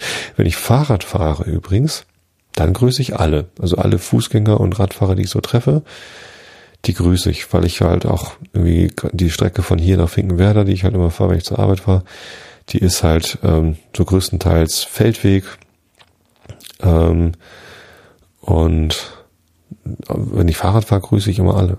Ich grüße auch Autofahrer übrigens, wenn ich Fahrrad fahre. Ähm, immer dann, wenn sie sich rücksichtsvoll verhalten. Das tun ja auch die meisten. So, es gibt halt viele Autofahrer, die rücksichtslos sind gegenüber Fahrradfahrern und in viel zu engem Abstand an ihnen vorbeifahren. Immer wenn ich das erwähne, kommt von irgendwem so, ja, aber die Radfahrer benehmen sich ja auch alle so daneben. Mag sein, ist aber kein Argument. Ne? Das, äh, erstens sind die Radfahrer stärker bedroht. Wenn, wenn ein Radfahrer einen Unfall hat, dann ist er halt immer gleich in Lebensgefahr. Wenn ein Autofahrer einen Unfall mit einem Radfahrer hat, dann hat er halt höchstens einen, einen Kratzer im Lack oder so. Das ist halt unangenehm, aber nicht gefährlich für den Autofahrer. Ähm, zweitens, ähm, macht es da einfach keinen Sinn, Gleiches mit Gleichem zu vergelten oder irgendwie die Radfahrer dafür zu bestrafen, dass sie was falsch machen. Diese, diese Selbstjustizhaltung von Deutschen am Steuer, die ärgert mich auch immer sehr. Da gibt es halt leider auch sehr viele, die meinen, eine Sache besser zu wissen. Zum Beispiel, dass ein Radfahrer nicht auf der Fahrbahn fahren darf. Ähm, es gibt übrigens ziemlich viele Situationen, in denen ein Radfahrer auf der Fahrbahn fahren darf. Selbst wenn ein ausgewiesener Radweg da ist, äh, kann es halt sein, dass der subjektiv nicht zumutbar ist und dann darf ein Radfahrer eben auch auf der Fahrbahn fahren. Äh, wie dem auch immer sei, selbst wenn er es falsch machen würde oder falsch macht, ähm, darf man ihn nicht in, durch ein zu enges Überholen in Gefahr bringen. Das ist einfach äh, falsch. Ja, gut, will ich mich aber gerade jetzt gerade gar nicht drüber aufregen, sondern äh, ganz im Gegenteil. Es gibt halt auch viele Rad, äh, Autofahrer, die sehr rücksichtsvoll äh, umgehen und irgendwie weit ausweichen oder irgendwie, ja, wie auch immer, äh, sich, sich anständig benehmen. Und dann grüße ich immer und bedanke mich immer. Wenn zum Beispiel ein Autofahrer rechts vor links beachtet, obwohl ich ja nur ein Radfahrer bin. Das tun nicht alle Autofahrer, aber die dies tun, den winke ich halt freundlich zu und bedanke mich. So, das, das funktioniert ganz gut. Die grüßen auch meistens dann zurück. So, das, das ist ganz schön. Mir fehlt's halt beim, beim Autofahren. Das ist halt wirklich angenehm in Schottland. Die Leute da, ich weiß nicht, haben irgendwie eine andere Mentalität. Das ist alles ein bisschen gemütlicher, ein bisschen, bisschen freundlicher, ein bisschen netter. Sehr, sehr angenehm. Das mag ich. Ja, das vermisse ich. Und die Landschaft natürlich auch. Also Norddeutschland ist auch schön. Ich mag auch meine Heimat. Ähm, hier kann man auch wandern. Hier kann man auch gut irgendwie Zeit in der Natur verbringen. Wie gesagt, wenn ich mit dem Fahrrad nach Finkenwerder fahre, ich fahre hauptsächlich durch Natur. Ähm, ich komme irgendwie durch durch ganz kleine Dörfer. Das größte, wo ich durchkomme, ist Neuwulmsdorf. Geht wahrscheinlich schon als Stadt durch. Ist ja irgendwie auch schon so an, an Hamburg rangewachsen. Ähm, aber so richtig groß ist es halt auch nicht. Und das hält mich auch nicht lange auf. Also durch Neuwulmsdorf durchzufahren, dauert halt so zehn Minuten oder zwölf Minuten vielleicht oder so. Ich weiß es gar nicht so genau. Vielleicht nicht mal. Müsste ich eigentlich wissen, ne? Könnte ich mal nachmessen. Egal. Ähm, ja. Ich möchte wieder hin. Ich möchte wieder nach Schottland. Aber nicht nächstes Jahr. Nächstes Jahr möchte ich irgendwo hin, wo ich dann auch verlässlich äh, gutes Wetter habe. Seit ich im April in Portugal war, für eine Woche zum, zum Arbeiten, zu einem Workshop, finde ich die Ecke ja großartig und ähm, würde sehr gerne nächstes Jahr im Sommer mit meiner Familie nach Portugal fahren, vielleicht sogar nach Sagres, da wo ich war, an der Südwestspitze. Na, mal gucken, wir haben noch keine Ferienwohnung gebucht und wir wissen noch nicht so genau. Vielleicht verbringt man ja auch mal irgendwie zwei, drei Tage in Lissabon. Da gibt's ja auch viel zu sehen. Zumindest habe ich seit April äh, in meiner Wetter-App, ich benutze Weather, Weather Pro auf dem Android-Handy. Ähm, seitdem habe ich dort äh, nicht nur Karkensdorf und Hamburg, so, äh, sondern auch Sagres als äh, gemerkter Ort. Und ich tippe immer mal wieder auf die Wettervorhersage von, von Sagres. Und jedes Mal, wenn ich drauf tippe, ist alles voller Sonne. Da ist nie auch nur eine Wolke. Doch manchmal ist auch eine Wolke da, aber ähm, da ist das Wetter halt immer gut. Ne, wenn ich da jetzt drauf gucke, die nächsten zwei Wochen, gut, morgen ist heiß mit 31 Grad, das ist hier ja auch, aber dann kommt irgendwie 27, 26, Oh, nächste Woche ist ein bisschen kühler mit 25 Grad, aber dann geht's wieder hoch auf 26. In den Nächten ist es 17 Grad und das ist ja extrem angenehm. Es klingt nach großartigem Wetter. Ich glaube, die Wassertemperatur da im Atlantik ist halt vielleicht nicht ganz so heiß, aber ähm, ja, dann zieht man sich halt einen Neoprenanzug an, wenn man sich lang im Wasser aufhalten will. Wobei ich ja auch im April schon dort gebadet habe. Geht auch. Halt nicht so lang. Ich weiß gar nicht, wie da jetzt die Wassertemperatur ist. Nächstes Jahr geht es zumindest irgendwo hin, wo es, wo es warm ist und wo man vielleicht auch dann kulinarisch sich anders verhalten kann als in Schottland. Man kann in Schottland auch gut essen. Ne? Der, der Cheeseburger mit Haggis im Three Lemons und Aberfeldy war wirklich sehr, sehr lecker und die Fritten dazu waren auch sehr gut. Ähm, aber dann auch wieder nicht ganz günstig. So und äh, was ich an mediterranen Ländern so gern mag, ist, dass man eben auch günstig sehr gutes Essen bekommen kann. Ähm, und ja, also die, die, das kulinarische Leben dort ist halt einfach anders. Das möchte ich mal wieder haben nächstes Jahr im Juni haben wir Sommerferien schon und meine Frau hat auch die ersten drei Wochen im Juni. Äh, also ersten drei Wochen der Sommerferien, also ab Juni haben wir dann Ferien.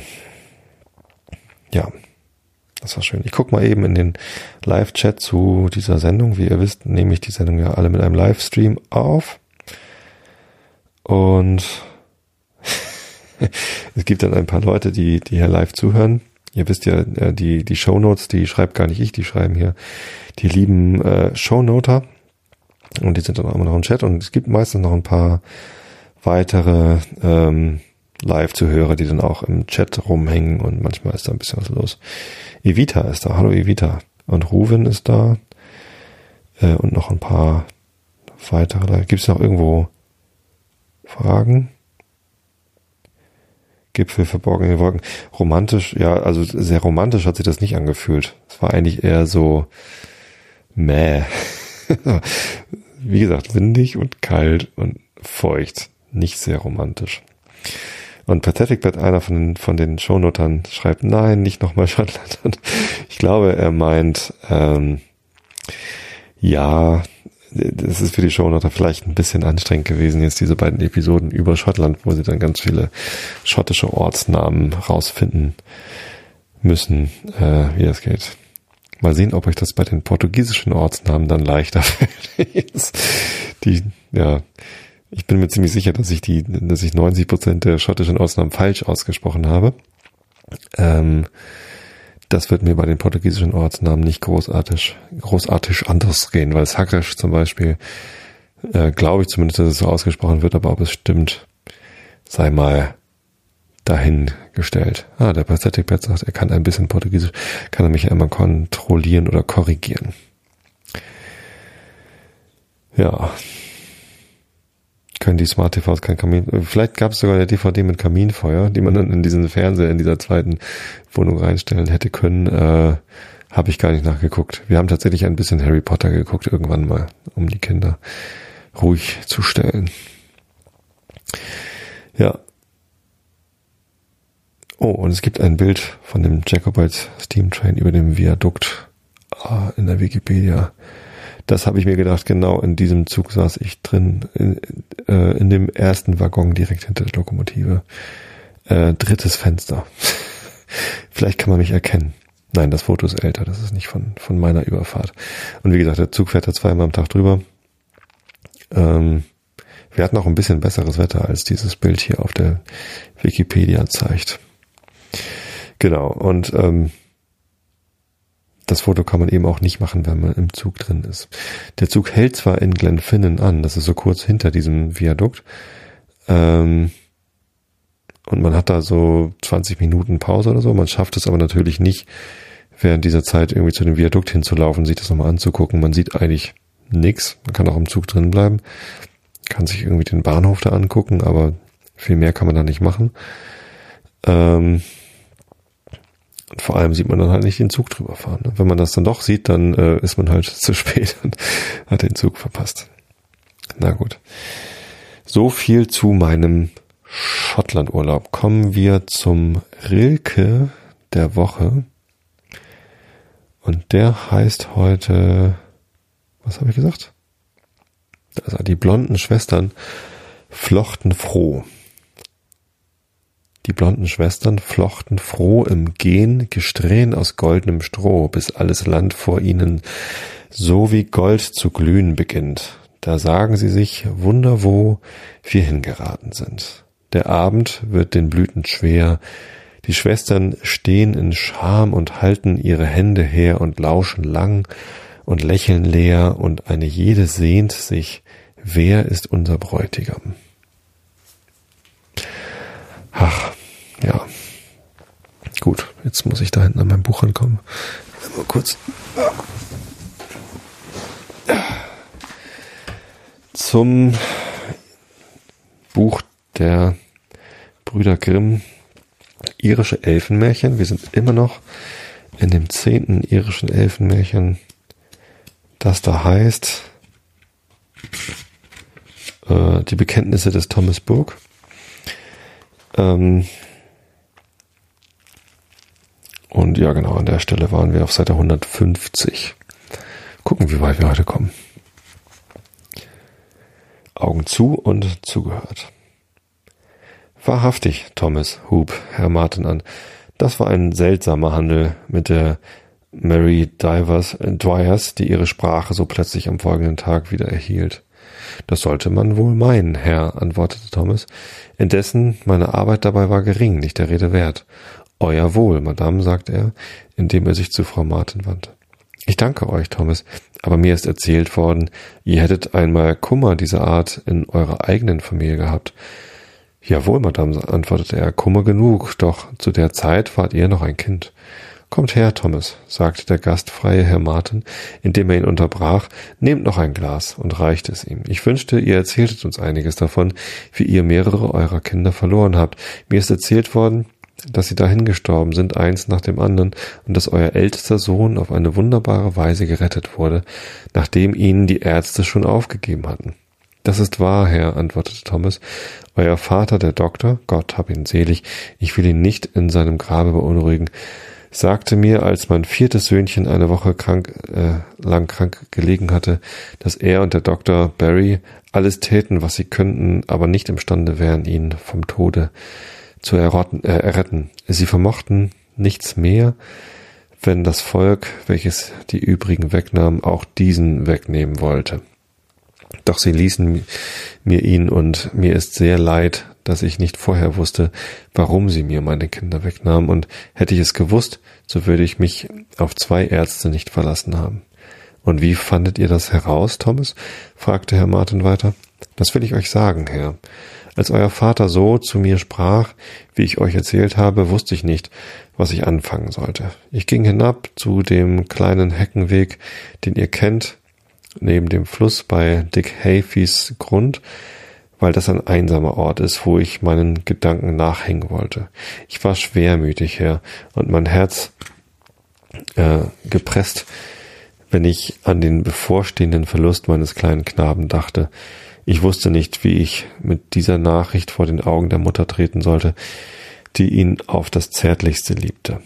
Und sie von allen konnte ich am schwersten trösten, da sie eben vor einer Woche bei der Leiche ihres Bruders geweint hatte.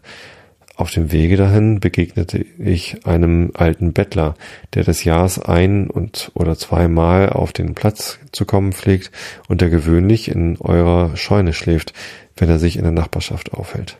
Er fragte, wie es mir ginge. Schlimm genug, Jacob, antwortete ich. Mich betrübt euer Unglück, sagte er. Doch ihr seid ein einfältiger Mann, Herr Burg. Euer Sohn würde bald wieder gesund sein, wenn ihr nur tun wollt, was für seine Umstände gut ist. Was kann ich mehr tun, Jacob? fragte ich. Die beiden Ärzte geben ihn auf. Die Ärzte wissen so wenig, was ihm fehlt, als sie wissen, was einer Kuh fehlt, wenn sie keine Milch geben will, antwortete Jacob. Geht zu dem und dem und nannte mir seinen Namen und versucht das, was er euch sagen wird. Und wer war das, Thomas? fragte Herr Martin.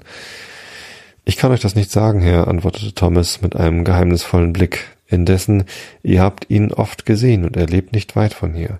Ich hatte ihn schon vorher auf die Probe gestellt und wenn ich gleich zu ihm gegangen wäre, so hätte ich noch einige von jenen, die dahin sind, und das hat mir Jacob oft gesagt. Also, ich ging zu dem Manne und er kam mit mir in mein Haus. Ich tat alles, was er verlangte. Seinem Befehl gemäß nahm ich meinen kleinen Knaben gleich aus dem Wohnhaus, todkrank wie er war, und machte ihm und mir ein Bett im Stall. Ja, Herr, ich lag neben ihm im Bett zwischen zwei Kühen und er fiel in einen tiefen Schlaf. Er geriet in großen Schweiß, mit eurer Erlaubnis zu reden, als sei er durch das Wasser gezogen, atmete schwer, mit großer Beängstigung der Brust, und es stand schlimm, sehr schlimm mit ihm. Gegen Mitternacht glaubte ich, sein Ende sei gekommen, und ich stand auf, den Mann zu holen, von dem ich euch gesagt habe, aber ich traf ihn nicht. Es war kein Mensch in dem Stall, als das Kind und ich. Ein Kerzenlichtchen brannte nur, in die Mauer vom fernen Ende des Hauses gesteckt. Es war gerade hell genug, um eine Gestalt zu erkennen, die daherkam und äh, oder bei uns stand. Es war so still wie auf dem Kirchhofe. Nichts hörte man als die Kühe, welche ihr Futter fraßen. Eben als ich, wie gesagt, im Begriffe war aufzustehen, ich will meinem Vater nichts nachsagen. Es war ein guter Vater gegen mich. So sah ich ihn neben dem Bette stehen, die rechte Hand streckte er nach mir aus, mit der linken stützte er sich auf einen Stock, dessen er sich im Leben zu bedienen pflegte, und sah heiter und lächelnd zu mir, als wollte er sagen, ich solle ohne Furcht sein, ich würde das Kind nicht verlieren. Seid ihr es, Vater, redete ich ihn an, bei der Liebe zu denen, die dahingegangen sind, lasst mich eure Hand fassen. Er tat es, Herr, und seine Hand war so zart wie die eines Kindes. Er stand da so lange, als wenn ihr die Straße hinabgehen wolltet bis zu ihrem Ende und wieder zurück. In weniger als einer Woche war das Kind so wohl, als wenn ihm nie etwas gefehlt hätte, und es gibt zur Stunde keinen gesonderen Burschen von 19 Jahren als eurem gesegneten Hause, äh, von eurem gesegneten Hause bis zur Stadt Ballyporran über die Berge von Kilworth.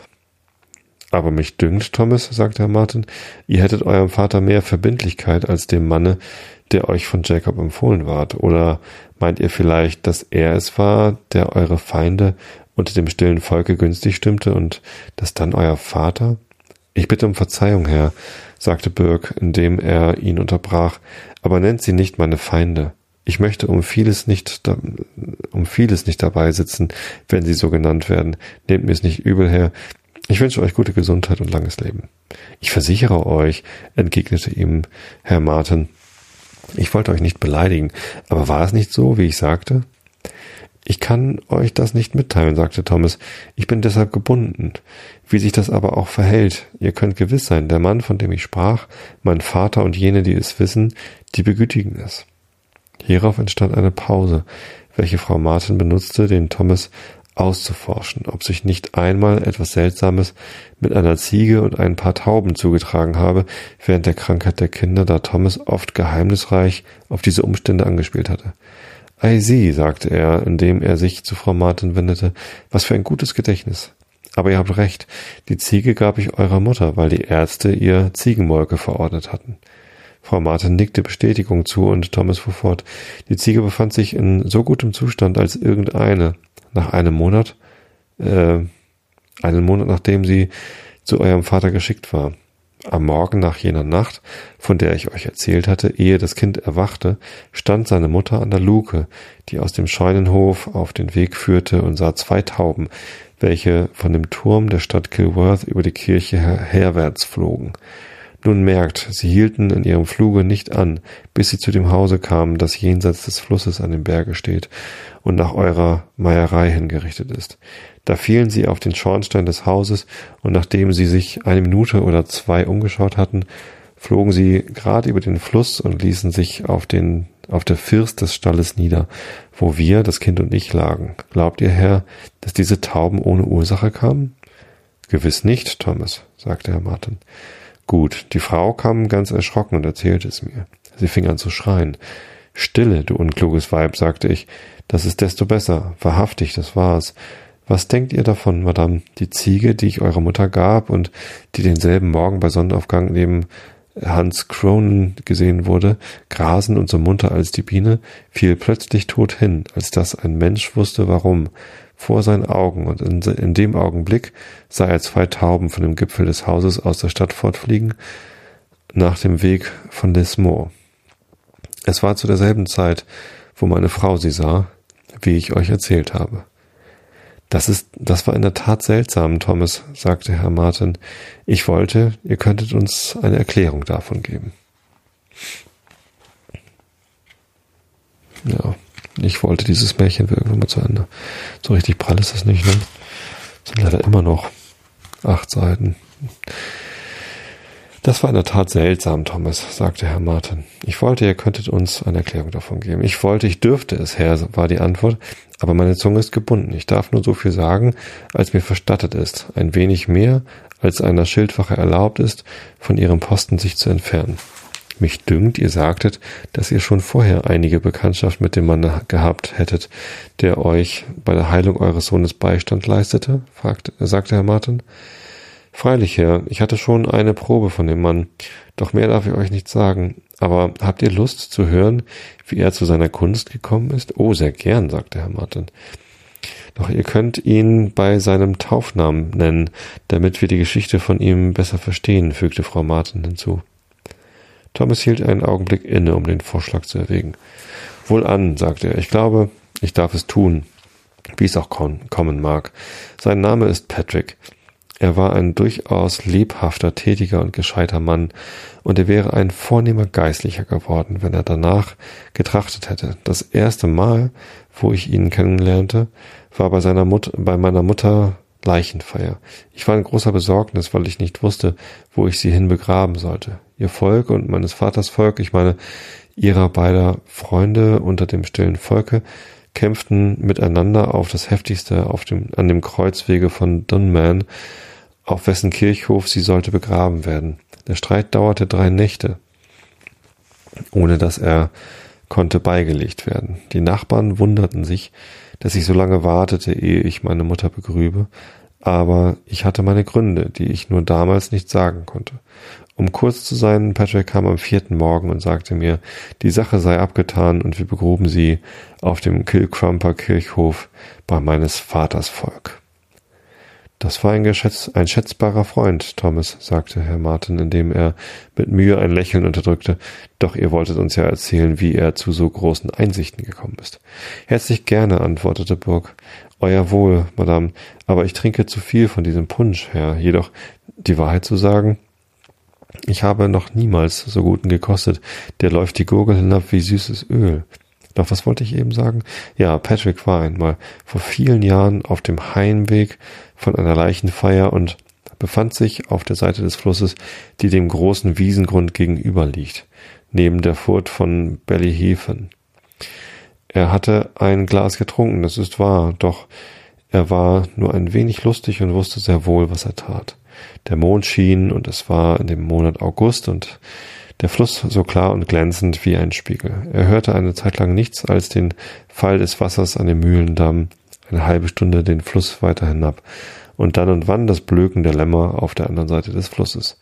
Plötzlich entstand ein Lärm von einer großen Menge Volk. Sie lachten, als wollte ihnen das Herz zerspringen, und ein Pfeifer war unter ihnen und machte Musik. Es kam von dem Wiesengrund auf der anderen Seite der Furt, und er sah durch den Dunst, der über dem Fluss hing, einen ganzen Haufen Volk, welches auf dem Anger tanzte. Patrick liebte den Tanz nicht weniger als das Glas, und das ist genug gesagt. Er zog geschwind Schuhe und Strümpfe aus und eilte durch die Furt hinüber. Nachdem er Schuhe und Strümpfe wieder angezogen hatte, ging er in das Getümmel hinein und mischte sich eine Zeit lang darunter, ohne bemerkt zu werden. Er dachte, sie sollten an ihm einen Tänzer sehen, der sie alle überträfe, denn er bildete sich auf die Geschicklichkeit seiner Füße etwas ein, und zwar mit vollem Recht, denn es war kein Bursch in dem ganzen Sprengel, der behendere Sprünge machen konnte. Doch pah, sein Tanz verhielt sich zu ihrem Tanz, wie sich mein Tanz zu dem eurigen, Madame, verhalten würde. Es sah gar nicht aus, als ob die, sie Knochen in ihrem Leib hätten, und sie sprangen in die Höhe, als ob sie nichts ermüden könnte. Patrick schämte sich innerlich, weil er gedacht hatte, seinesgleichen wäre in der ganzen Grafschaft nicht zu finden und machte sich davon, als ein kleiner alter Mann zu ihm kam, der die ganze Gesellschaft verdrießlich ansah, als hätte er kein Wohlgefallen an dem, was vorging. Patrick, sagte er. Patrick starrte ihn an. Er dachte nicht, dass jemand ihn kennen sollte. Patrick, sagte er, ihr habt den Mut verloren und das ist kein Wunder. Doch es steht euch ein Freund, es, es steht ein Freund bei euch. Ich bin euer und eures Vaters Freund und euer kleiner Finger ist mir lieber als alles, was hier ist, obgleich sie denken, niemand sei so vortrefflich wie sie. Geht hin in den Kreis und verlangt einen Tanz. Seid ohne Furcht, ich versichere euch, der Beste von ihnen vermag nicht, was ihr könnt, wenn ihr tun wollt, was ich euch bitte. Patrick hatte ein inneres Gefühl, dass er dem alten Manne nicht widersprechen dürfe. Er trat in den Kreis und rief dem Pfeifer zu, den besten Tanz, den er wisse zu spielen. Und in der Tat, alles, was die anderen leisten konnten, war nichts gegen ihn. Er sprang auf wie ein Aal hierhin und dorthin, leicht wie eine Feder, wiewohl das Volk die Musik hören konnte, welcher seine Bewegungen folgten, indem sie zu jeder Wendung den Takt angaben, gleich dem linken Fuße des Pfeifers. Zuerst tanzte er einen Bauerntanz auf ebener Erde, dann brachten sie einen Tisch herbei und er tanzte darauf einen Hopser, welcher das Freudengeschrei der ganzen Gesellschaft hervorlockte. Zuletzt verlangte er einen großen runden Teller, auf welchem man die Speisen zu zerschneiden pflegte. Und als sie sahen, dass er gleich einem Kräusel sich darauf drehte, wussten sie nicht mehr, was sie von ihm halten sollten. Einige rühmten ihn als den besten Tänzer, der in den Kreis gekommen wäre, andere hassten ihn, weil er sie übertraf, gleichwohl hatten sie vollkommen recht wenn sie sich für besser hielten als ihn oder jeden anderen, der schon einen so weiten Weg gemacht hatte. Und was war der Grund von diesem großen Erfolg? fragte Herr Martin. Er konnte nicht anders, Herr, erwiderte Thomas Burke. Die ihm dazu die Geschicklichkeit verliehen, können mehr, als was sie an ihm taten. Wie sich das nun verhalten mag, als er fertig war, wünschten sie, dass er noch einmal tanzen möchte, aber er war müde, und sie konnten ihn nicht überreden. Zuletzt ward er böse und schwur einen teuern Eid, dass er keinen Schritt mehr tanzen wollte, und kaum war das Wort aus seinem Munde, als er sich ganz allein befand und nur eine weiße Kuh neben ihm graste. So. Gucken, ob ich nächstes Mal die Geschichte zu Ende vorlesen kann. Das sollte klappen.